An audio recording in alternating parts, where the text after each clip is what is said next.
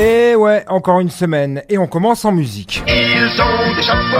En effet, après l'Angleterre, l'Afrique du Sud, le Nigeria, le Brésil et bien d'autres, la Bretagne a enfin son variant, et celui-là, c'est un peu le bonnet rouge des variants. Un radical qui ne rigole pas avec un taux de mortalité à faire pâlir Michel Fourniret. Un variant breton, me direz-vous, c'est sûr que ça tient le gel hydroalcoolique. Élevé en fût de chêne et nourri à l'andouille de Guéméné, ça en fait le plus puissant des strass Covid jusqu'ici.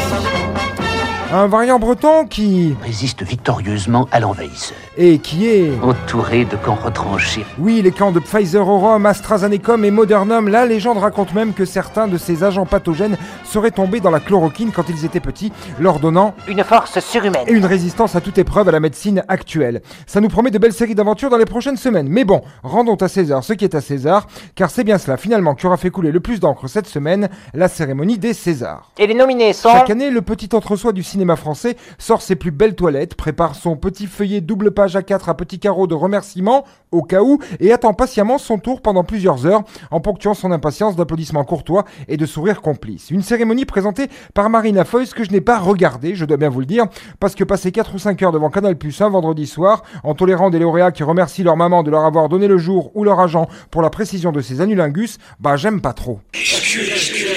En revanche, dès samedi, j'ai pu avoir droit à un condensé en ligne des meilleurs moments de la soirée. Et euh, j'en ai retenu deux. Le premier, c'est la prise de position de Jean-Pascal Zadi, qui en plus d'avoir une bouche pleine de dents et un prénom qui fait penser à... My name is Jean-Pascal. Ben, en plus de ça, Jean-Pascal Zadi a la peau noire. Et ça, même en France, même en 2021, ça reste lourd à porter. Tant et si bien que c'est ce qu'il a voulu évoquer dans son film pour lequel il était primé lors de cette cérémonie. L'artiste en a profité pour continuer de passer son message et notamment son soutien à la famille Traoré. Or, que lis-je comme commentaire ligne et maintenant bien sûr d'une certaine catégorie dite fachosphérique. Mais que veulent ces gens?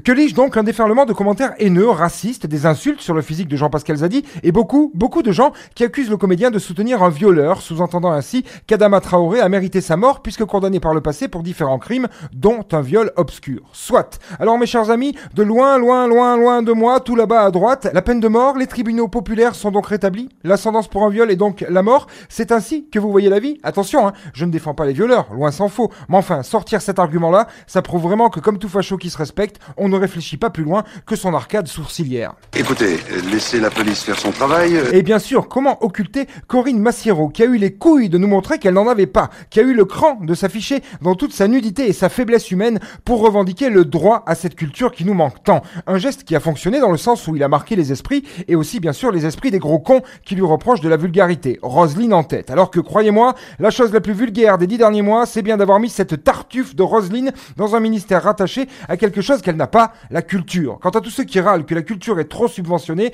je les invite à aller la chercher ailleurs que dans tous ces grands théâtres, à la mort-moelle de ceinture, ailleurs que dans des films français mous et monotones, là où elle vit, meurt, renaît, se réinvente à chaque instant, à chaque seconde, là où elle prend sa source, dans la vie. Cultivez-vous au lieu de cultiver vos rancœurs, ça ne donne pas le cancer au moins. Tous les postes parisiens et régionaux parlent de mon produit sans qu'il m'en coûte un sou. Bravo, monsieur le directeur, bravo. Riez, ma grosse Roselyne, riez dans votre tour d'ivoire, fardé de vos œillères, une main dans le slip d'Anouna et la langue dans le caleçon Vuitton du président Macron. Riez de votre ignorance et de votre inculture, car déjà, la colère monte, la mobilisation s'étend. À l'heure où j'écris ces lignes, près de 60 lieux de culture sont occupés en France, et ce n'est que le début, parce que vous pouvez arrêter la fête, mais vous ne pouvez pas arrêter la musique. Mes griffes ne sont encore jamais sorties jusqu'ici.